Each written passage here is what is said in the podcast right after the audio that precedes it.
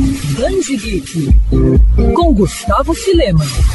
Mantendo uma tradição que já tem quase duas décadas, a Comics Bookshop mais uma vez marca a presença na Bienal do Livro. Em 2021, a livraria especializada na venda de quadrinhos e mangás é a principal referência de cultura geek no evento. Com 35 anos de funcionamento, a loja criada em São Paulo, desde o primeiro dia da vigésima edição do festival, é um dos estandes mais procurados pelos visitantes no Rio Centro. Sobre a participação na Bienal, o Band Geek bateu um rápido papo com Ricardo Jorge, proprietário da Comics. A Comics já é uma livraria tradicional relacionada relacionada a quadrinhos, cultura pop, e isso não de hoje, há muito tempo já, inclusive, uma referência, e também sempre presente aqui na Bienal do Livro. Como é que é essa questão de você estar novamente na Bienal, ainda mais depois do avanço da vacinação, do controle, eh, digamos, controle assim em termos da pandemia, né? Enfim, é um reencontro, reencontro com os fãs e também com a própria Bienal, né? Na verdade, também estava receoso de vir ao evento e tal, é, mas aí a gente viu que precisava né, estar no evento, porque é, não daria para ficar. Eu achei assim, não posso deixar.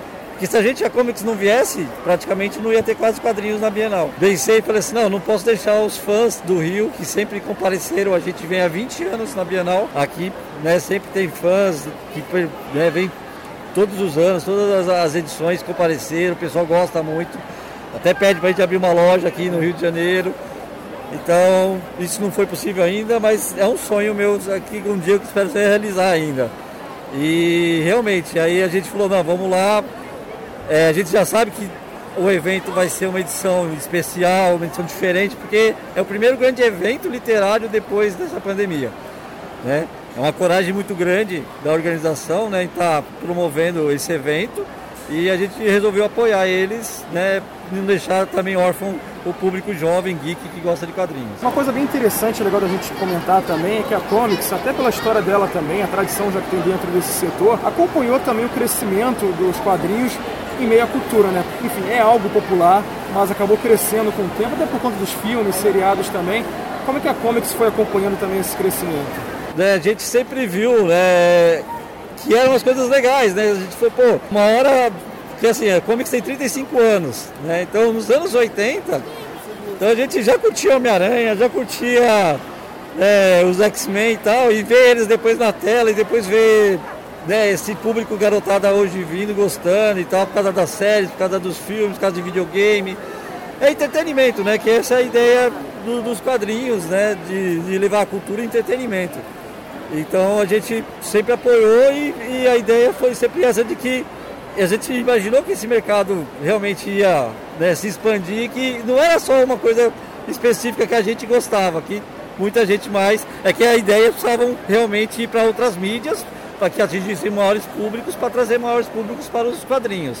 É, hoje, por exemplo, o pessoal vai assim, assim, de repente não tem nada que venda absurdamente alto o número de volumes de, de, de quadrinhos. Sempre reclamam que as vendas não vai bem tal, tal. Mas o problema é a variedade, né? Que você tem mais de 150 quase títulos por mês, entre mangás, quadrinhos adultos, quadrinhos infantis, quadrinhos editoriais, quadrinhos nacionais. Então você tem muitos projetos, muitas ideias lançadas, sendo lançadas todo mês. É uma coisa que a gente já acompanhava no mercado americano, isso sempre foi expandido desde os anos 80. Né? A gente recebia um catálogo de produtos que tinha no mercado americano, pô, os caras lançavam por, por mais de mil produtos por, por ano, assim, por mês Aí você fala, pô, mas aqui não sai nem.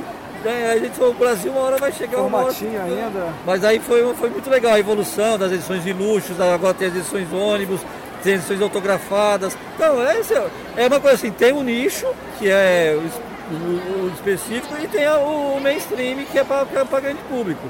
E tem crescido cada vez mais. Né? A gente pode ver, ó, o stand está lotado, graças a Deus. E a garotada está interessada nesse. E o bom, né? que eu sempre incentivei. As crianças têm que ler, nem que seja quadrinhos, porque é o costume de ler é que vai fazer as pessoas terem educação, terem é, cultura.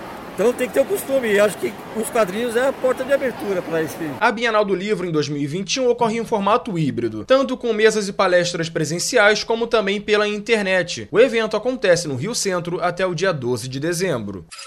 Quer ouvir essa coluna novamente? É só procurar nas plataformas de streaming de áudio. Conheça mais dos podcasts da Mandirinhos FM Rio.